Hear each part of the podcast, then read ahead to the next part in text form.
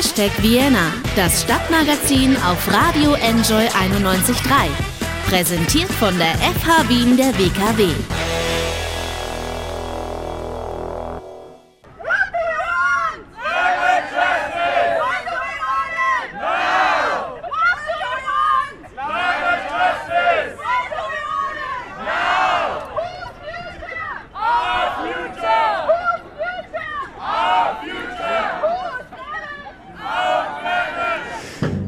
Schülerinnen und Schüler in Wien haben genug. Auf großen Konferenzen in aller Welt treffen sich Politiker und sprechen davon, dass der Klimawandel jetzt aufgehalten werden müsse.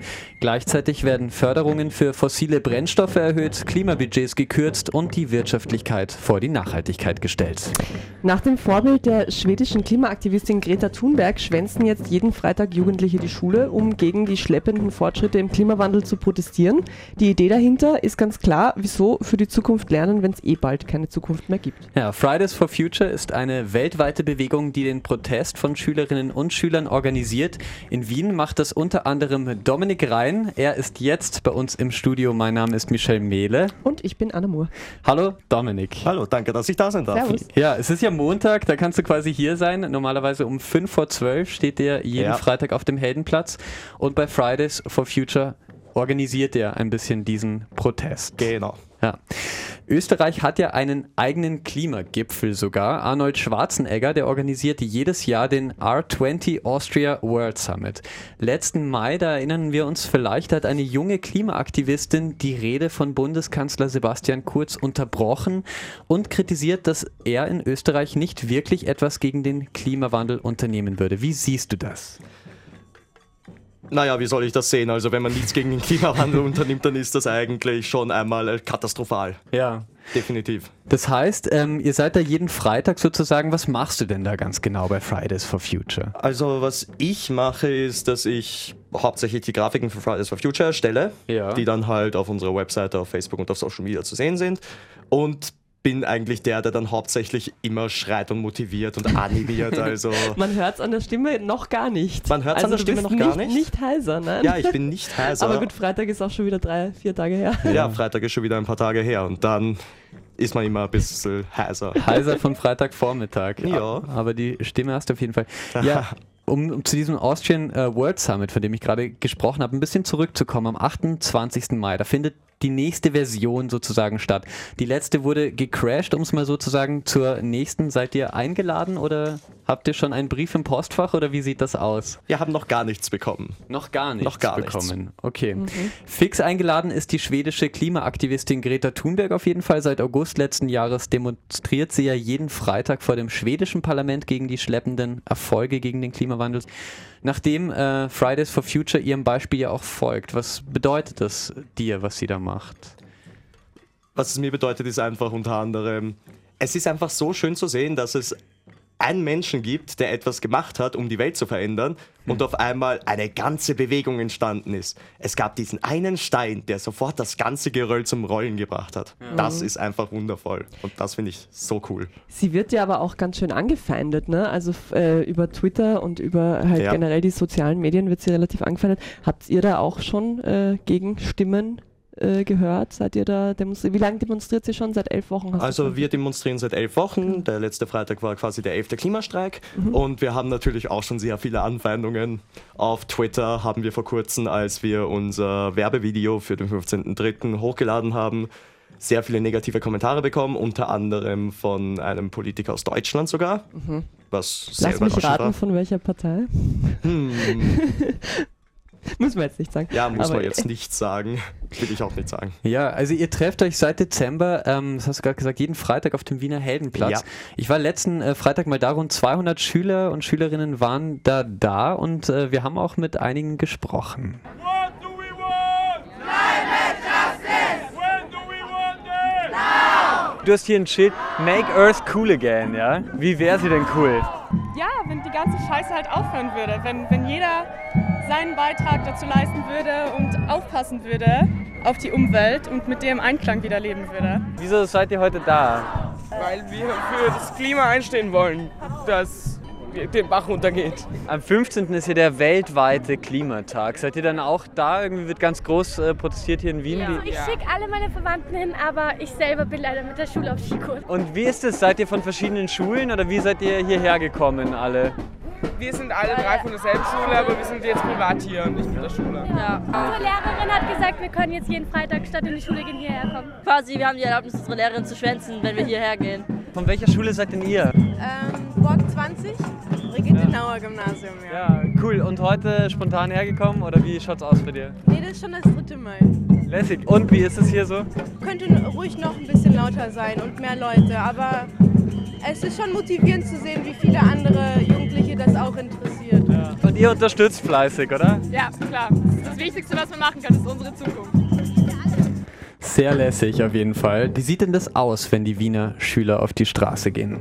Dominik, wie läuft das so ab bei euch? Also es ist am Anfang immer so, wir treffen uns halt um 5 vor 12 und müssen mal ein bisschen aufbauen, weil wir haben ja unter anderem, wir sind ja nicht auf Fridays for Future, wir haben auch einen sogenannten Tea for Future Stand, wo es Tee gibt, wo man dann mit den Organisatorinnen und Organisatoren von Fridays for Future ein Gespräch führen kann, auch mit anderen Leuten von Fridays for Future, einfach auch darüber zum Beispiel, ja, was kann man jetzt gegen den Klimawandel machen, unter anderem, was wir relativ gut machen.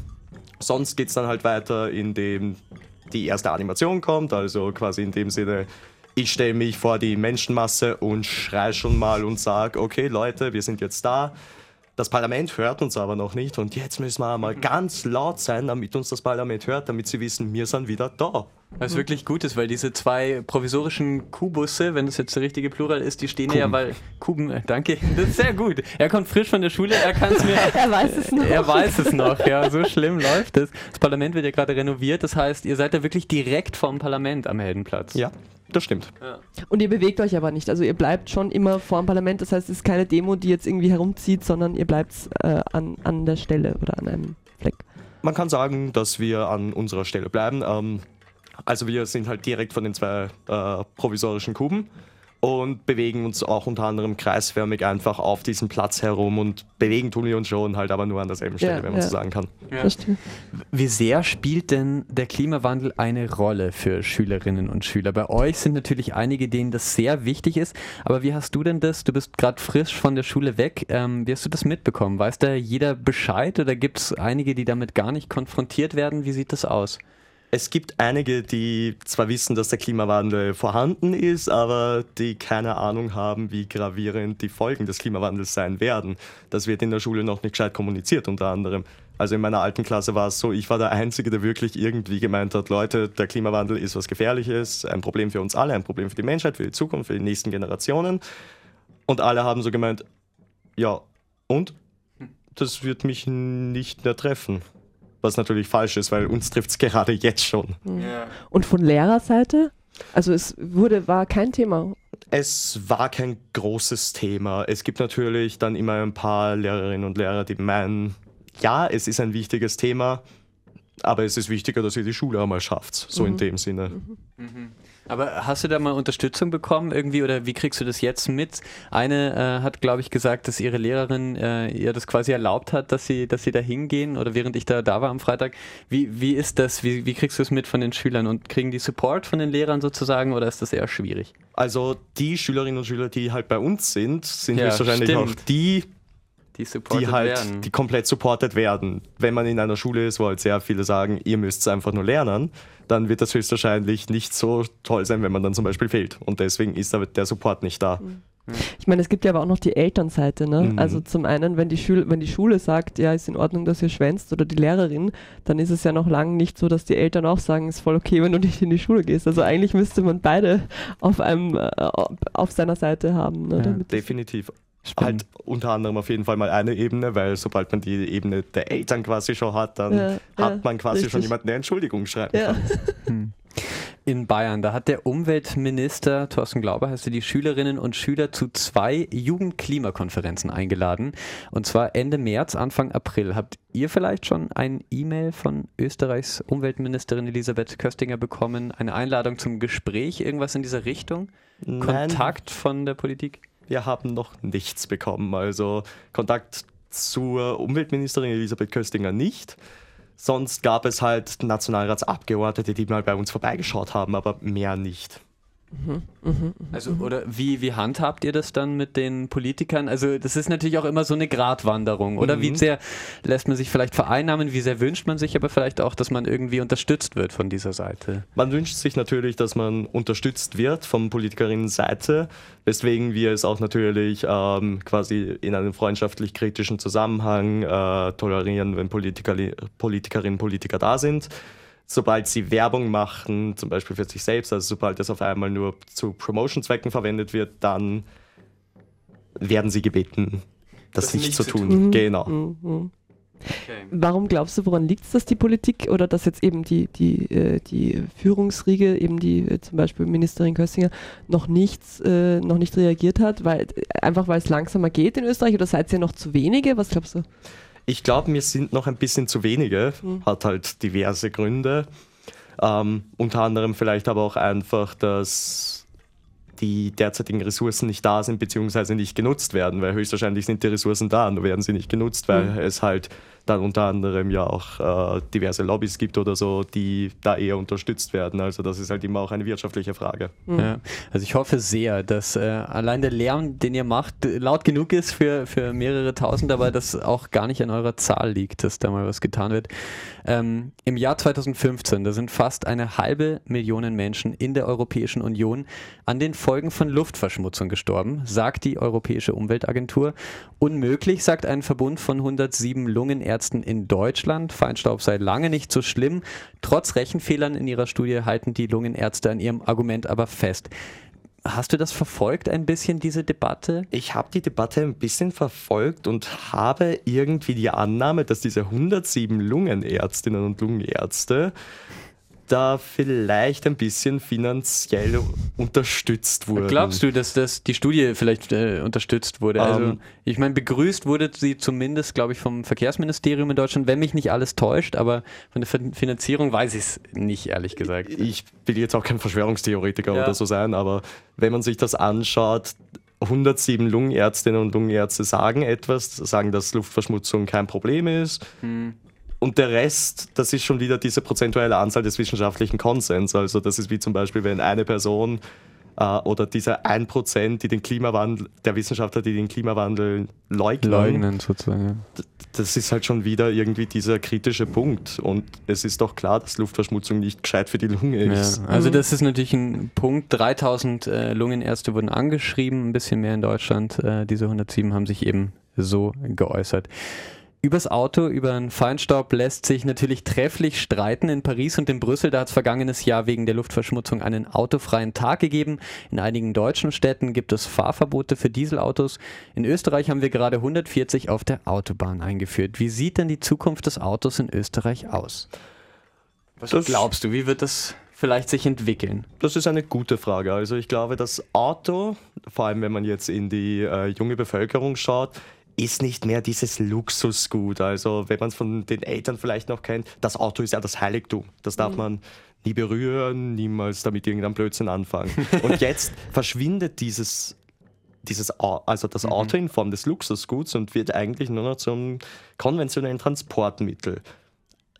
Dadurch, dass jetzt halt aber der öffentliche Verkehr auf einmal wieder eine Rolle spielt und das Radfahren, würde ich sagen, das Auto verschwindet zum Großteil in Zukunft, wenn man jetzt utopisch denkt.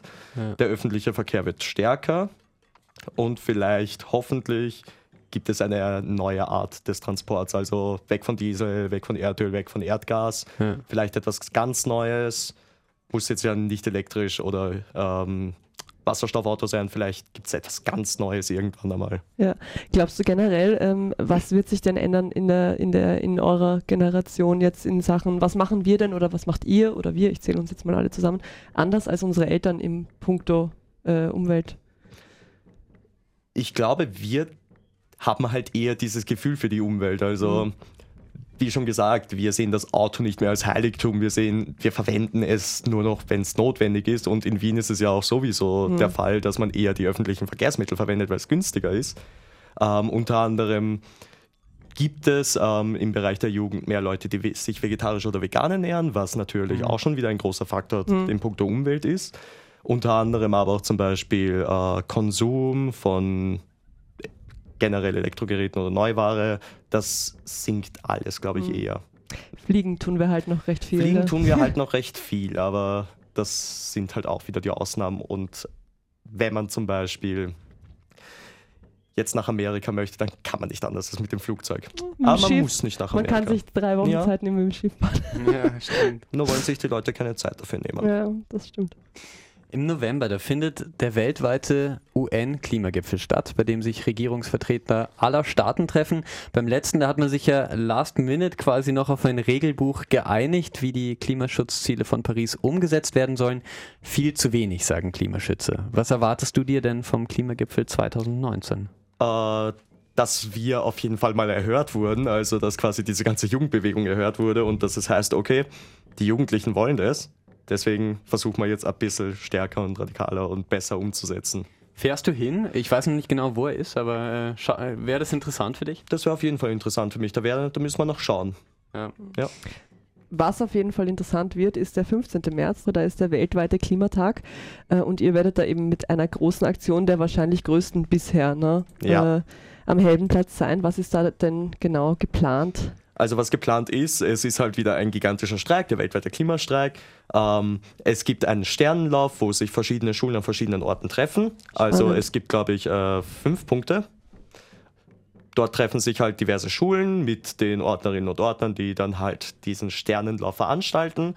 Alle kommen gestaffelt zum Heldenplatz und dann gehen wir eine Route, die schon beschlossen wurde, über den Ring unter anderem auch. Sehr schön. Wann geht's los?